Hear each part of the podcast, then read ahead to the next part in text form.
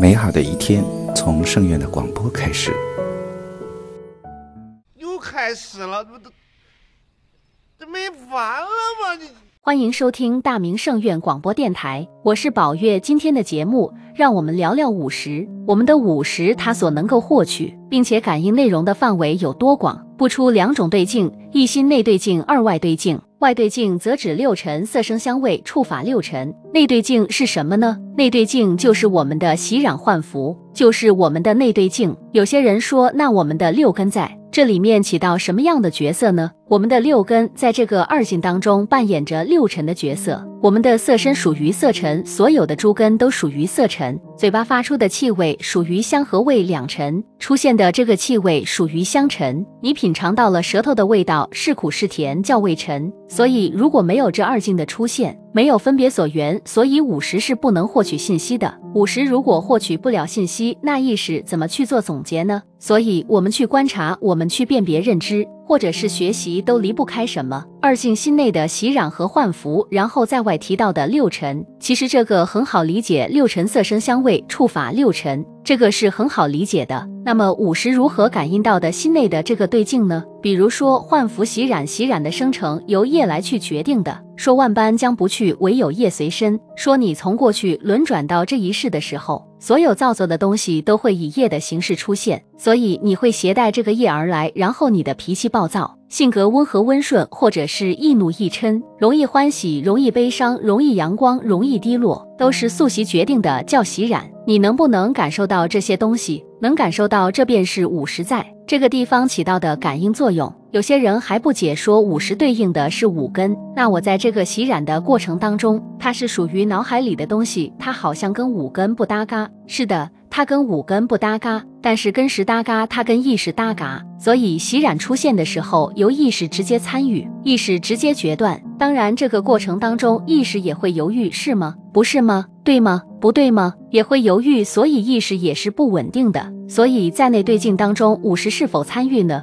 五十是参与的，它的参与方式是什么？不借助根而进行作用，眼识它是以观测的方式参与。所以你在心当中能不能有画面？有画面，你能不能看到这个画面？通过你的心看到了，这就是眼识的显示观测的作用。它没有通过根识直接去参与，所以眼识的作用是在于观测，就看这个东西观。耳呢是辨别所有的声响。所以在你的脑海当中，是不是有一个声音呢？是有的，这个是由耳识观测。鼻呢？有些人在洗染换服当中会觉得它是有香气，或觉得它是臭的，这种的辨别能力，辨别这个气味是鼻识。当有一些人在换服当中，比如说喝茶吃饭，然后品尝这个味道，舌识再去观测这个东西，然后你在换服当中看到自己在去做什么，或者是行走飞身时在观测，然后把这些内容分别到了。然后再把这个分别到的内容给到意识，然后做最后决断。然后在这个过程当中，五识有没有参与呢？五识有参与，但是没有通过五根来去参与，因为这份境界不属于根的境界，不属于五根的境界，所以通过这个发现也可以得知，在不同维度的境界相互之间是不可以怎么样插手相应维度才能匹配。比如说幻符这个维度是直接面对面契合时的部分。但是如果我们这个容器它是属于物质，所以你看，先要通过五根的反应给到五十，然后这个五十的部分给到我们的意识，所以不同维度对应不同的内容。所以我们想要解脱烦恼，烦恼是什么维度的东西？它是意识形态的东西。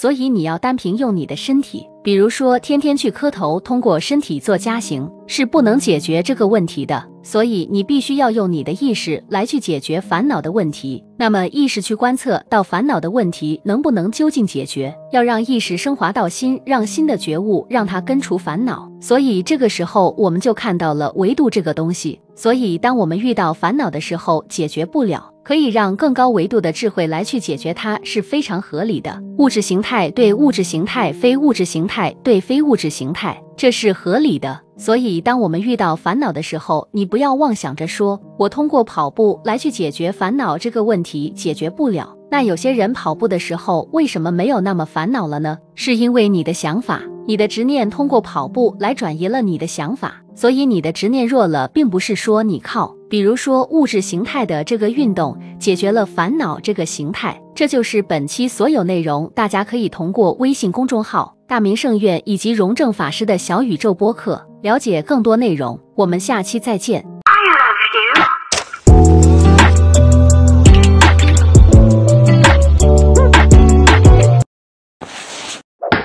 记得关注再走哦。